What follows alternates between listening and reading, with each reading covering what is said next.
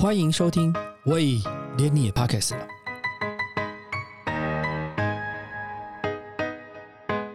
大家好，我是威廉。因为疫情的关系，台湾掀起了一股前所未有的露营风潮。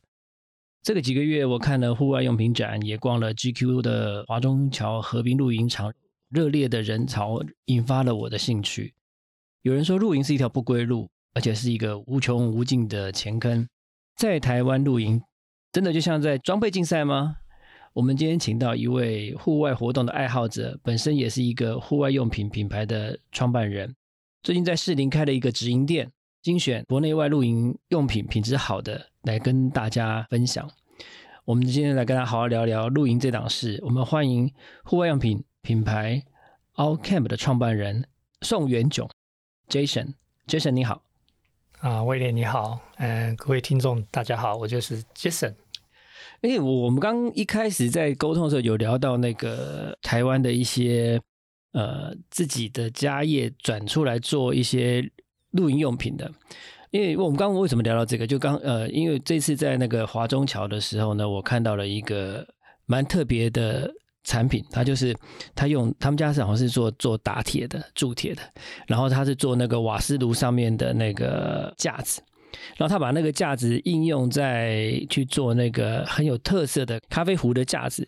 那我觉得其实那个质感蛮好的，而且是那种铸铁的。其实我自己就蛮想要拥有一个。那时候我就问他说，他说他还没开始开卖。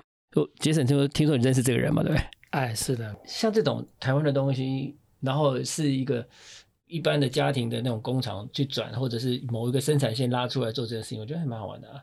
对，这其实我本身之前也是这样子，嗯就是起步的。对，你一开始好像是家里是纺织，是不是？对我原来我就是在迪化街那边，嗯就是在卖布料批发，嗯然后我的主要的客人就是服装品牌，嗯就是百货公司的服装品牌，嗯一些服装公司。嗯那我会，我们公司就会有开发很多种布料，嗯都是时装的为主，嗯。然后就是卖，就是给设计师，嗯。或者是呃业主，嗯。我给他们挑选布料。嗯。那他们他们选好布料之后，他们会去想办法去设计款式，嗯。然后款式我们就会提供样那个布料给他，嗯。然后就设计好衣服，然后再生产，嗯。然后再给我们下单。嗯。那从布料做开始之后，刚开始都是还 OK，、嗯。可是因为后来就是因为快时尚，嗯然后很多国外的品牌、廉价的品牌、嗯。韩货、对。中国货一堆，嗯。所以导致国内的品牌的服装公司嗯。就业绩就掉很多，很惨，然后被这些快时尚啊打得很惨，嗯。那变成他们现在不想不想要自己去生产衣服，嗯。不想设计了，嗯。因为他们觉得这样子成本太高了，嗯所以他们转的就是直接用采购的方式。嗯那采购怎么采购？嗯就去找成衣厂嗯哦，服装厂，嗯他们服装厂就是做一条龙的工作。嗯就是从原物料采购到设计到打版、嗯到生产到制造，嗯全部帮你做到好。嗯你只要给他贴牌，嗯，他就是帮你服装我知道公司贴牌。因为我大学刚毕业的时候，那有一个朋友做那种类似这种库存批发的，是。然后他那时候我就看过很多，就是呃那大的那种在中和对，南四角那个那个那河边那边很多那种大的衣服布那个衣服，那帮什么 net 或者什么做代工那种一大堆，还有什么那个 net 的啊，然后我记得好像那谁 Guess 是不是？嗯，好几个，嗯，大概就那时候的还那个还不是 Uniqlo 那个时代的东西，嗯，那嗯。可是他们那是也是量很大，然后就是都是都是都是在贴那个 mark 嘛，对，对，所以就是包就变成我们我们讲布商，嗯迪化街布商就是生意就慢慢四维了。然后最后就变成说销价竞争啊，因为你比不过人家，你就是布料一直要被杀价，然后又数量又不多，就变成国内内需产业的布商就压缩的很惨。嗯，所以我就想说啊，用这种现有资源，然后刚好那时候也是小孩子很小，对有参加露营，嗯那我就看到这一块。嗯，刚开始其实几乎都没有什么所谓的台制品牌，嗯，都是以日韩、欧美的品牌为主。刚开始的露营其实风格也没有那么的强烈，嗯但是以日韩的品牌，大家就已经觉得说这个已经是不错的风格，所以当然就是跟着路友们一起去露营，嗯然后一起去采买那个露营装备。然后后来才发现说，哎，其实有些产品其实是台湾的原物料为主会采购，那这些品牌呢，在日韩其实价钱都不太不便宜。嗯嗯对，然后后来就想说，哎，我们台湾的资源也不错，为什么没有想办法说在台湾做一些想要自己的产品嗯嗯。或品牌来推广在台湾？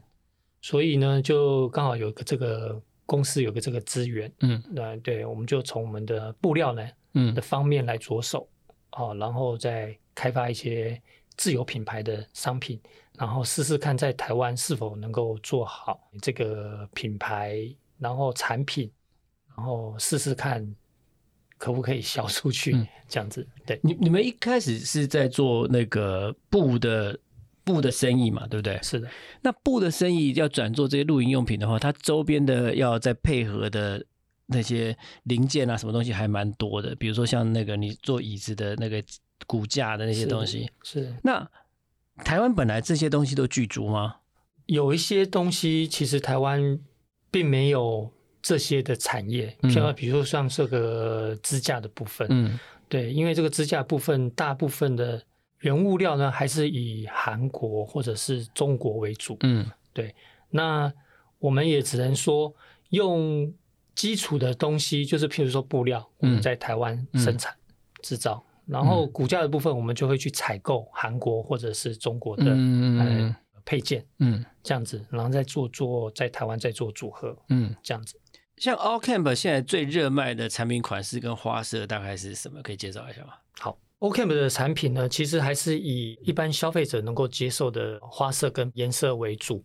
那我们会比较着重于实用性为第一考量，就是说啊，你今天这个东西，我在露营户外的时候，能够不能够很好的运用它的产品。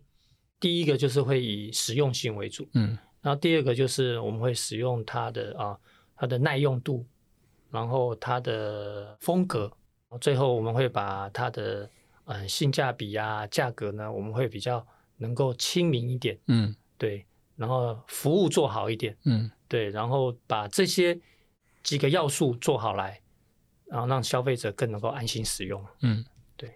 那你有比较推荐的款式吗？嗯，我们现在的款式，像椅子来讲，嗯今年就是开发了好几个款式，嗯。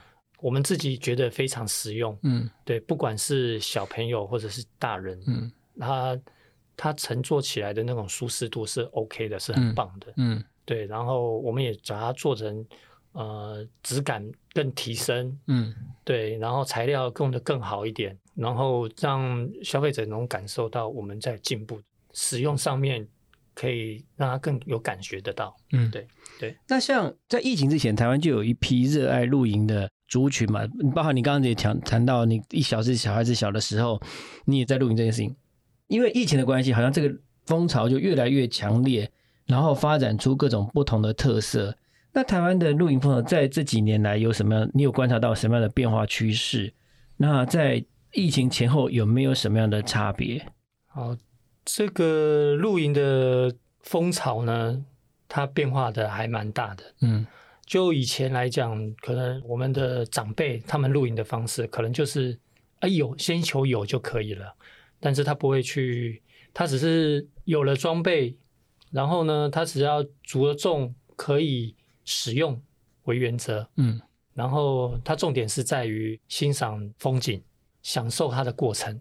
然后后来现在呢，因为日本、韩国他们也这个露营风潮，因为疫情的关系，投入的人也越来越多这个产业，所以他们会把自己的品牌做一个风格化或是一个潮流化。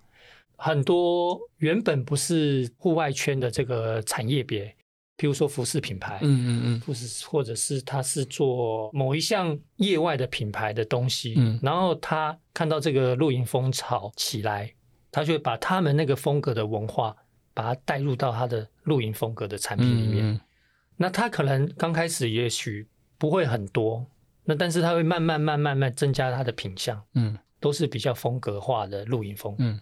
所以呢，变成这两年来它的风格就很大的改变。嗯对，不单单只是呃先求有，嗯，而变成了说要有适合自己的风格的产品，这样子。对，像我看你名片后面，你有代理很多品牌嘛？哦，除了你自己的 Outcamp 之外，其他的这些有呃美国的，然后有中国的，然后也有韩国的这样的东西。这么多东西来讲，为什么你的品牌线要做成这个样子？可以分享一下吗？那这些东西它的中间的差别差异性是什么？好。除了自有品牌之外，我们会比较着重于在布料上面的设计，嗯。譬如说哦、我们的椅子，嗯。我们的收纳的包袋类的系列嗯。产品，嗯。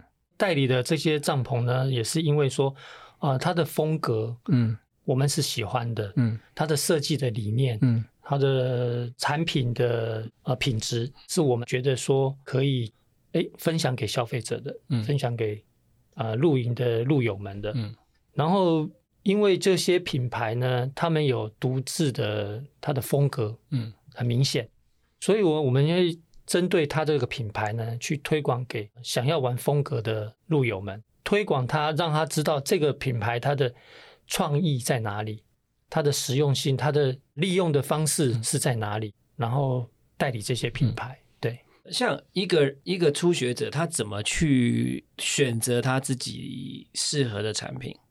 因为这我们看品牌太多种了，那美国的、日本的、韩国的、中国的各种各各式各样的东西，我们怎么挑一个初学者或者是合适自己用的东西？我会给我们讲出路的路友们嗯的建议是，你可以刚开始呢，你先去用租帐篷的方式，嗯。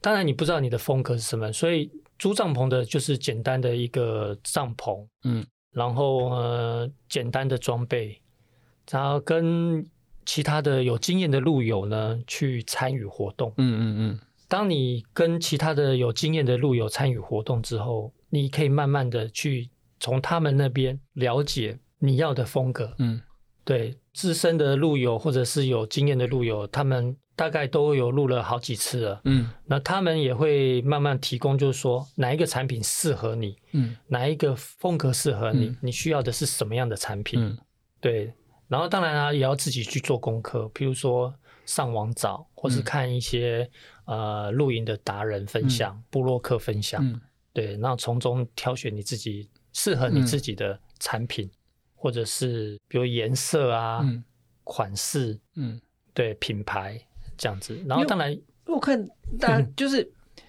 各种不同的达人在介绍的时候，东西都是南辕北辙。没错，然后呢，就是有的有的是很繁华的，很很奢很很奢华很很很很奢华、很很舒适的，也都也很简朴的。对。那当然，一般人会就有疑问说，那这么奢华的东西搭起来会花很久时间吗？一定会的。嗯对我我想说的大概就是说，嗯其实帐篷就是你一个户外的家，嗯就是你另外一个家。嗯这个家呢，就好像你自己现在在家里面一样，你要让它装潢成什么样子，嗯由你自己决定。嗯你要很简约风，嗯很日式风，嗯还是很欧美风，嗯还是很喜花风？嗯对，由完全都由你来决定。嗯。那每个人呢，他想要的都不一样。嗯。有人只是想说，我简单就好，嗯。我要看风景，嗯。我不要把时间花在这些布准备上布置上、准备上面。对，那有些人呢，就是我要让这个家很温馨、很舒服。嗯。有人希望我这个家很有个性，嗯。对，所以每个人的想法都不一样，嗯，所以造就出为什么现在露营的风气的风格的落差很大，嗯。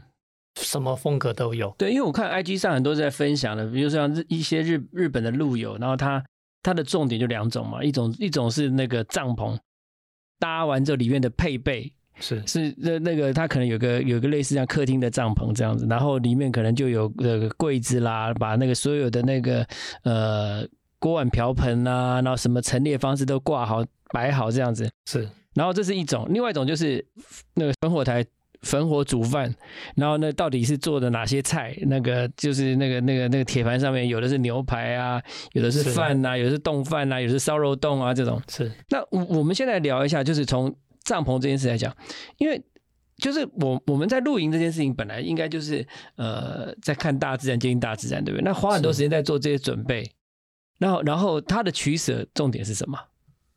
就另外一个，就好比说你买车子一样，有人买实用就好了，嗯。那有人就是要买比较个性的车子、嗯。高档的车子、名牌的车子。嗯。那出去呢，当然呢，最重要的其实还是要欣赏风景，嗯。放松。嗯。但是个性风潮这个露营风潮这个也带动了这些品牌的产业，嗯。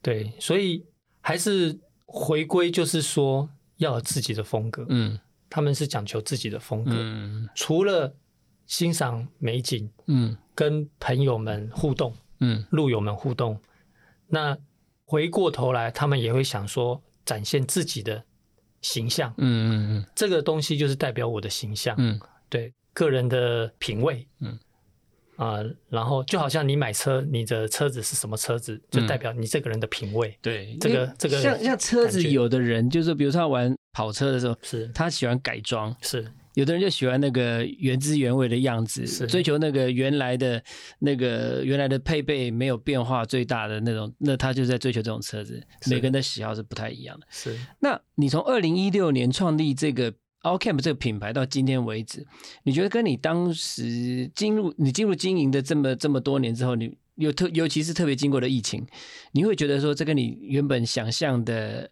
有有差距吗？我们只能说它一定是有差距的，而且是差距很大。嗯呃，为什么这么说呢？就是因为疫情的关系，嗯，变成大家都只能在国内消费、嗯国内玩。嗯那一般消费者他要想要有一个出路，嗯。就是他能够想要没有办法出国的前提之下，他要想要怎么在国内做户外活动，嗯。就变成了这个两三年的户外活动就很新奇。嗯嗯嗯。对你，你如果说你要去餐厅或者你要去很多人的场合的时候是不方便的，嗯。他可能会有呃有疫情的问题，所以他们就会往户外跑。嗯。那户外跑无非就是登山啊、嗯骑脚踏车，嗯。哦，或者是叫来就是露营。嗯。那露营的刚好又是属于家庭式的，嗯。对你如果去登山，你可能只能啊、呃你两个人，嗯。或者你去去骑脚踏车，你也可能只有一个人，嗯。对。然后刚好可以做一个亲子活动，嗯。所以露营这一块就在这两年就非常的快速崛起，嗯。加上日本、韩国、中国也是一样，嗯。所以他们的户外品牌、户外的活动，在这个露营这一块，嗯，就非常的蓬勃发展。对，是这样子。你觉得那最近疫情大概在台湾应该算是告一个段落，也也开始让呃国内的这些爱好者可以开始出国了哈。是那你觉得对在未来的这段期间内，对国内原本现在比较看起来比较热闹的这些露营的这个市场会转变吗？会转变淡掉，还是会维持这个热度？你的观察呢？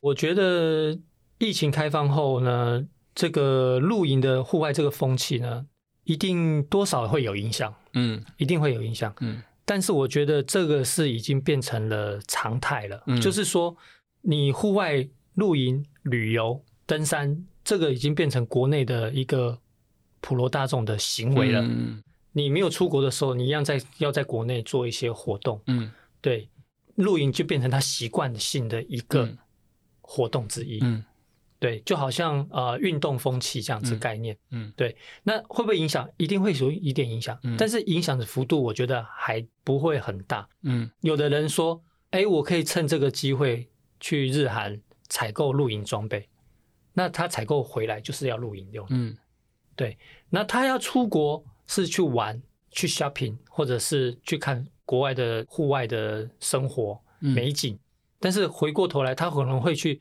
回到台湾之后，他还是一样继续把这个户外的风气导入台湾，嗯更多的那个方向。嗯。所以我觉得户外国内的户外旅游方向会越来越提升嗯。品质跟水准，嗯。是这样子。像今年十月，你在士林开了一个实体店 ABC Camping Country，是。那里面除了一系列你自己的 All Camp 的产品之外呢，你精选了很多那个国内外的露营品牌的一些质感好物，从帐篷啊、桌椅啦、灯具啦到木材，大大小小相关的呃露营用品都很齐全。那你在创这个品牌的时候，就想过是要做这样多元性的发展吗？是的，我们除了自有品牌之外呢，我们会朝一个户外生活圈的方向来做推广。嗯对，那不单单是露营这一块方向啊，以后我们可能会呃推出更多更多的产品嗯。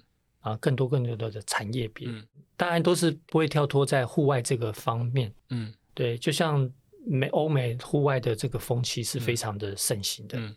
他们有很多的产业都是跟户外结合在一起，嗯。所以我想我们会朝这个方向去去努力，嗯对，然后让产品更多元化，嗯然后让这个户外旅游的风气，呃，就是能够更成熟、更完善，然后也可以推出更多好的产品来给所有的呃朋友、户外圈的朋友们。对，那、你你怎么？你当时在筛选这些东西品牌合作的时候，你是怎么筛选的标准？第一个当然是我们自己公司的所有同仁都会喜欢这个牌子它的风格，嗯。对它的品牌的理念啊，它的设计，甚至它使用的材料，对，那我们会评估它这个品牌是不是适合台湾的消费者，对，然后我们来决定啊、呃是否要代理这样子。对。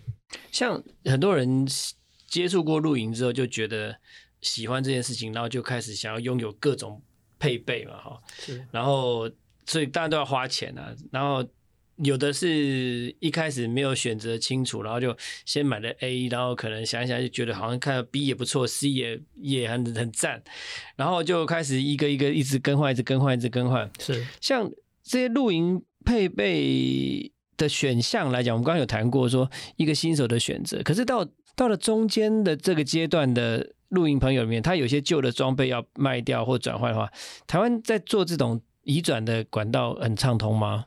我觉得这个应该蛮多的，就好像二手车买卖一样意思，嗯它有很多车商。台湾有专专门的网站在做这个事情吗？嗯，没有，但是都是用社团的方式，就是、哦对，就是在社团那边抛然后再做交换这样子。是是是，嗯脸书啊，他们都会用一些二手交易网站，嗯对对对，甚至平台也有啦，就是、嗯。但是还是以那种二手交易网站比较多。大概就是利用那些社群的部分，在社团在社群的社团在做交易或交换嘛。是是的，是的，或者是路友之间，他有的可能是新手，哎，我这个便宜卖给你，你先试试看，嗯嗯嗯然后你再慢慢转换你的风格。对，那很多人想要进入这个情境，因为看到现在 IG 或者是这种呃 social media 上面的配备展示的时候，就会吓到。是，他说：“哎，阿瓦嘞刚适合，嗯，是。那他该怎么办其实这个呃，你可能会觉得很讶异，为什么这样的录影可以完成就这样的？”风格？嗯但是这些一样就是展现自我的风格，嗯他会利用自我的风格去找适合他的产品，嗯来凸显他在露营这一块他有与众不同的地方。嗯所以每个人他有很多的自己的风格，嗯有人喜欢玩很老很老的帐篷，嗯。就是好几年好好几十年前的帐篷，嗯。他把它弄得很复古风。嗯，对，有人喜欢玩老车的意嗯意思一样。嗯对，然后有的人喜欢它比较前卫的，嗯。它比较非常个性化、非常潮流的。嗯。对，那有人喜欢，哎，我要大品牌的，嗯。对我要大品牌的，日韩的品牌的。嗯。那有的人喜欢哦有木头的味道的，嗯。原木的味道的。嗯。那有人喜欢金属风格的，嗯，所以这个风格太多种，对让人家选择。对 对，那你就是自己找自己嗯要的感但觉。现在也有另外的，就是说从呃露营为出发点，它发展出来有的是那个露营车，是露营车是可有的是营地提供的露营车。是那我看像那华东桥就有几部车子是营地提供的嘛。是，另外一种是买那个货卡，就那个那种货卡或者是箱型车来改装的。是。这种各种不同的玩法，对于这个产业，你觉得的帮助是什么？就像有一些路友们，他们可能就是说，他不想要再装备，嗯。他也不想要搭帐篷，嗯。所以每个产业别，就是说没有想要搭帐篷的人呢，他就可以去租露营车，或者是他营地他有提供帐篷帮你搭好，嗯。然后帮你整个器具都准备好来，嗯你只要人过去，然后就可以享受露营的风格。嗯那也有人想要亲手参与这个他所有的呃布置的过程啊，搭帐篷的过程啊，他想要体验这样子的感觉。嗯所以每个人的想要的呃方式都不同。嗯有人不想要住帐篷里面，嗯那他就想要住个小木屋，嗯或者是他要住个露营车嗯进去、嗯就可以了。嗯那端看个人的想法需求嗯来配合。嗯对对对，像呃，你从这个露营，然后把它变成是一个事业，对你来讲，这件事情现在最吸引你的动力是什么？其实创品牌这个是在台湾其实是一个很辛苦的因为我只相的信，的路。我相信，对，因为台湾市场不大，嗯对它的消费人口也有限。嗯那再加上呢，国外的品牌，呃，有高阶的，有嗯。有有知名的品牌，嗯。那也有很很便宜的品牌。所以呢，在台湾要做品牌，真的是一件不容易的事情。嗯。你除了你的东西要性价比要非常高，嗯。然后然后售后服务也要很好，对，然后加上品牌要经营，都需要一些资金跟时间嗯。来慢慢堆积。嗯所以我们也想到说，除了在台湾做好这个品牌之外，嗯。然后也能够走出去国外，嗯。哦，譬如说，呃，让国外的朋友们或者是呃路友们能够看嗯。到我们台湾也有这个品牌，嗯。所以呢，我们也是积极的想说，在台湾先做好基础，然后再慢慢的推广到国外去。是，一般像以前台湾做推广国外的时候，像你做布也知道嘛，都会要参加一些那个国外的展览。是，你们你们有计划要出去参加展览吗？或者是要透过什么方式让国外的路友知道这个品牌的存在？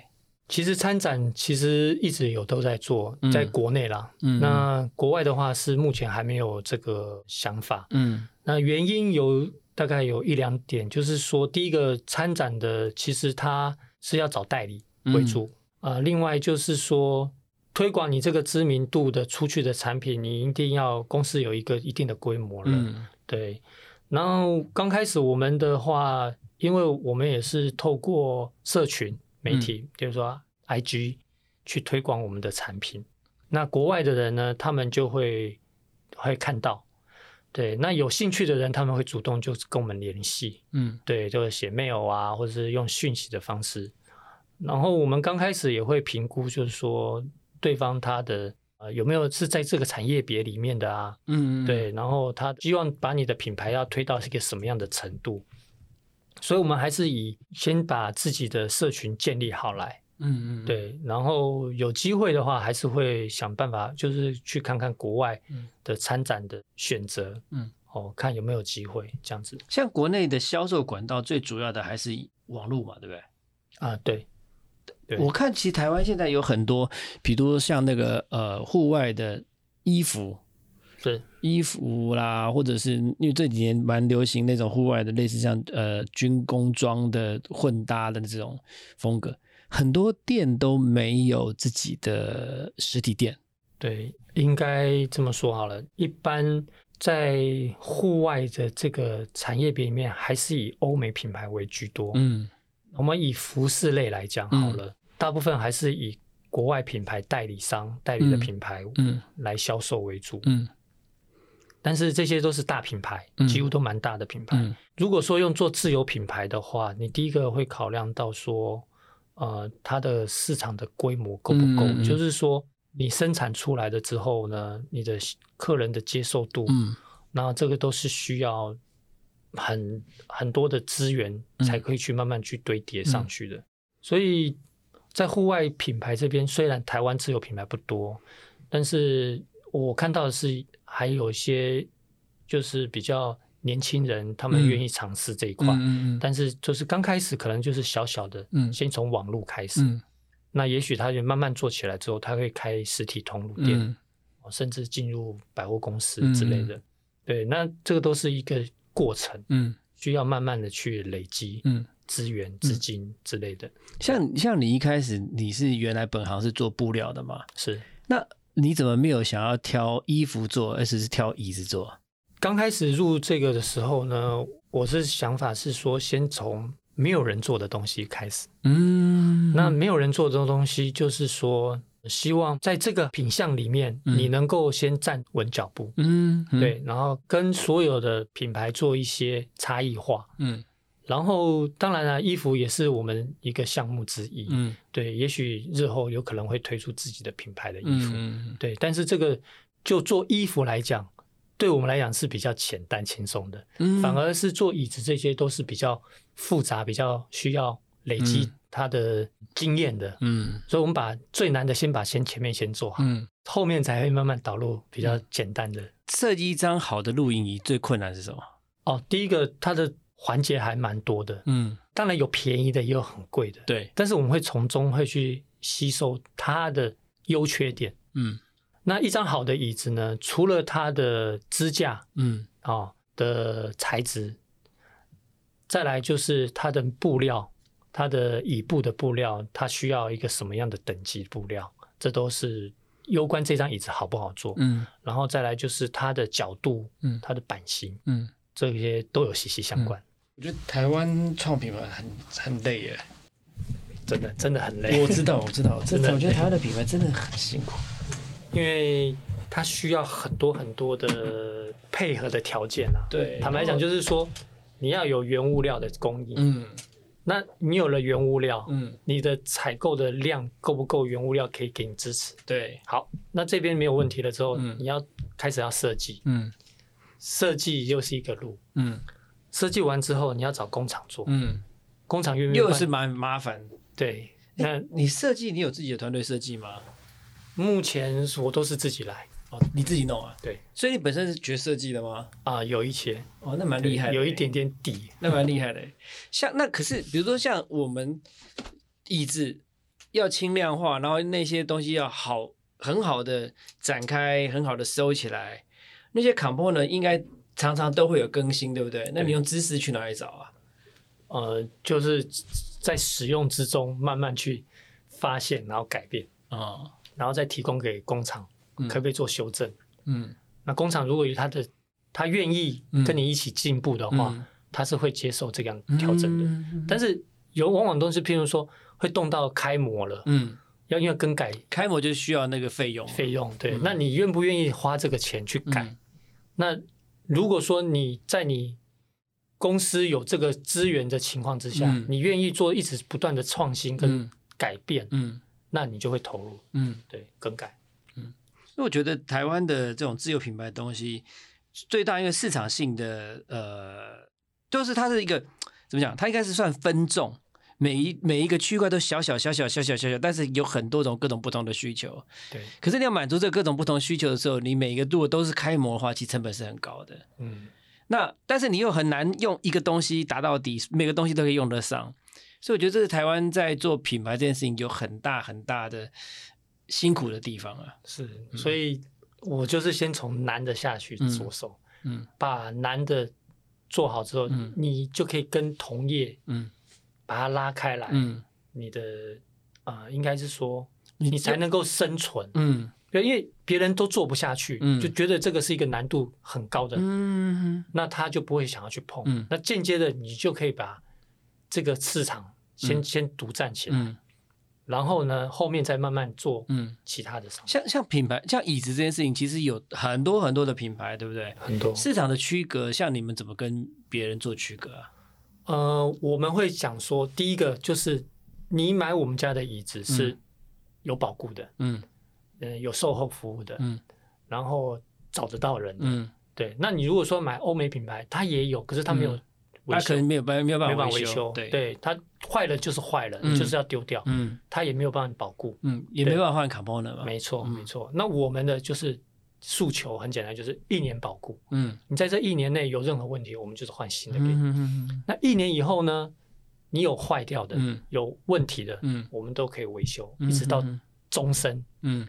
所以我们把它拉到这样子，嗯，就是一年保固，终身一次终身一次保修。消一次消费，终身一生终身保固这样子，保修。保修，对保修保修。，那所以我们的客人有的三四年前买的椅子，嗯。他拿回来，嗯。我也帮他修好，嗯那他也非常感谢，他说：“哎呀，那我就不用换新的啦，是啊是啊，一直用下去，去，我觉得你们产品很好啊，嗯。就算有一点点问题，我都可以帮我服务到好。嗯。那我们的经销商嗯。就是要找这种品牌商，嗯。他今天卖东西给他的消费者、嗯。他的客人，嗯。如果这个产品有问题，嗯，一定是丢给他嘛。对，那他要如果说他今天卖欧美品牌或者国外品牌，他可能就说啊不好他就他就断掉了嘛，对，对，那他说，哎，我们的品牌是可以维修的，嗯，是有零件可以换的，嗯他不推你的牌子，他推谁牌子？是了解，那再加上我们给他的 bonus 就是利润、嗯也比欧美品牌更好。嗯。那第一个他有钱赚，嗯。他愿意推你的牌子，嗯，有问题品牌方也愿意帮你处理帮你。处理，嗯。那不找你拿货，嗯。那那我要去卖什么东西？没错。那我开店就是要做生意，嗯。那很简单的，就是要找一个稳定的，然后有服务好的、有服务好的，嗯然后 CP 值高的嗯品牌方嗯来配合、嗯合作。嗯了解。那像你在你现在一个月会露营几次？现在一个月大概都有一到两次。一到两次。对对对，所以你有推荐什么适合在露营时候做的餐点啊，或者什么要要干嘛吗？其实我露营的时候啊，嗯就是比较 free 的，嗯就是我什么都可以。嗯对我没有特别说要一定要煮什么东西。嗯那今天路友们大家就会各出一样菜。嗯呃，我我今天准备什么，那就不要重复。嗯那大家就有很多种不同的嗯菜色可以选择，嗯可以可以用。嗯所以我们会先挑选，就是说啊，大家今天哦，你带火锅，嗯那我带牛排，哦，就还是会岔开来、啊，它拆开来，对对，不用重复。嗯对，这样子的话，我们会比较哎，感觉多元多元，嗯对，选择嗯。是。像像呃台湾的几个露营地蛮有名的，你你像接下来农历假、年假啦、元旦假期都比较长，然后呃你会推荐台湾这几个露营地吗？呃，还是看你露营的时候的人员。嗯。譬如说，你今天是小孩子比较多的、嗯。亲子的，嗯。那你可能就不适合比较小的营地，嗯。没有活动空间的营地。嗯。那你就可能找比较亲子设施比较多一点的，嗯。譬如说它有一些呃周边的亲子的设备，嗯。或者是它的附近的环境有可能适合亲子去玩的，嗯，比如说它有一些登山步道啊，嗯。或是一些昆虫。嗯可以去欣赏的，嗯哼，然后它有一些儿童的设施。嗯。那如果说你是一个比较简单的年轻的，就是嗯。啊两个人出去的，那你就可以选择比较隐秘性高一点的，嗯。然后它可能海拔会比较高一点的，嗯。然后呃可能年轻人比较适合的地方的，嗯、它可以焚火啊，嗯。对这个每个人的他的露营的风格的定义要求重点不一样。不一样，嗯。是的，是的，所以像一个新手他如何规划他第一次的露营活动啊？新手的话呢，基本上我应该是想说，还是一样，先求有。嗯。他先不要去挑选营地，嗯。也不要挑选设备，嗯。你只要先有东西，嗯。去参加这个活动，慢慢去体会它带给你的好处嗯。在哪里，嗯。然后进而选择你自己要的商品或者你要的营地。像现在一开始，如果第一次露营的人，他非要准备不可的东西，大概有哪些东西是他非要准备不可的？好，基本上当然，如果说你要去露营的话，基本上你就先要有一个帐篷嘛。嗯对，那这个帐篷呢，我初期推荐就是说不要太复杂的，嗯，功能性不要太多的。他这样一看就会自己就会就会搭建吗？呃，一般来讲，其实要有一些些的概念，嗯。就是好像你在盖一间房子的概念，嗯嗯。你要把它的基础的骨架要怎么样去做撑起来。撑起来，嗯。对，然后它的顺序，嗯。对，所以要有一点点这种基础的概念。嗯哼。然后呢，先开始就是不要选择太复杂的、嗯。容易搭建的，嗯。对，因为常常我们路友都是说，在搭帐篷之后之中，很多夫妻就就吵架。了。啊对对对，所以呢，这个我想得到。对这个这个这是很普遍的事情。对对对，是，所以说你在搭建这个帐篷的最好选择第一刚刚开始的时候就是好搭建嗯。啊、然后不会太复杂，嗯。然后简单的装备先嗯准备，但是不要买太多。嗯，对，你就是基础的，因为你不要买太多的原因是因为你会换，那你会你会你会会会后悔。对，会后悔。所以说呢，你在还没有找到你自己的定位的时候，你的风格的时候，嗯你就先买几先基础的，嗯或者是你可以先用租的嗯方式，然后再来去多观察，然后把这个是不是决定你要参就是参与这个活动，嗯，你再去慢慢做风格。像像你说的基础的装备要要要买的有哪些东西？锅碗瓢盆需要。呃如果说简单的，譬如说啊、如果说你用租的的话，你可以租到帐篷、桌椅啊、嗯这些的基础的。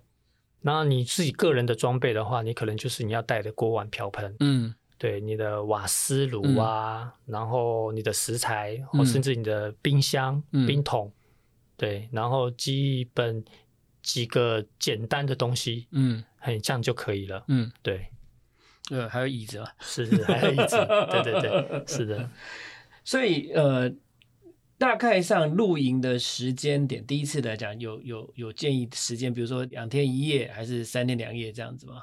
我建议是说，你以三天两夜为主。嗯这个时间点是因为说不会太赶，嗯你可能你在还没享受过程的之中，或者是那个气氛的时候，嗯你要准备要收账了。嗯要结束嗯所以我会建议就是还是以三天两夜为主。嗯那你前一天你就可以提早稍微准备一下，嗯。然后尽量在如果时间允许的情况下，你可以在入夜前，嗯。就是比如说我们说啊五六日，嗯。你在星期五的时候，你可以在天黑前你就先到营地，嗯。也那有的营地也许会给你提早进去，嗯。就比如说四点五点，他就可以开放让你进去。嗯。你在先在白天的时候，在天黑前你就把帐篷先布置好来，然后其他的东西你就可以慢慢来布置，就没关系。嗯。当你的布置好之后，你会了解到啊，学到什么呢？就是说，比如说我今天的帐篷的位置嗯。是不是这个帐篷刚刚好搭得下去？而、我有没有活动的空间？嗯。好，然后如果说这个这个营位这个位置是没有方向性的，嗯。那你就要选好，哎，我隔天的早上太阳东边是哪边起来，嗯。会不会影响到我睡觉的这个嗯状况？嗯嗯对，或者是他有没有西晒嗯这个问题？嗯对你这个大概会，这个是一个经验。嗯，对，然后再来就是说，所以还是要坐北朝南吗哎，最好是 或者是有在树荫下的 会比较舒服一点。对，然后再来就是说，你在隔天的时候，你可以慢慢慢去体会这个露营的氛围。嗯比如说你的左邻右舍啊，嗯或者是那个你的可能你觉得，哎，我需要什么样的呃设备可以让我更就手、更方便？嗯好，然后这第二天就是好好的享受，嗯对，那慢慢的学习，嗯，然后第三天呢才会有一个轻松的收账收账的时光。哎嗯，对对对，是这样子。好，我们今天谢谢我们 Jason 的分享，露营的乐趣真的要亲身的参与才能够体会。但不管是露营还是旅游，最重要是快快乐乐出门，平平安安回家。我们今天今天谢谢 Jason，谢谢谢谢大家，谢谢谢谢。感谢你收听，喂，连你也 Pockets 了。如果你喜欢我们的节目的话，请记得帮我们按赞、订阅、加分享，也欢迎留言告诉我们你对节目的想法，或者是想听的主题哦。谢谢你。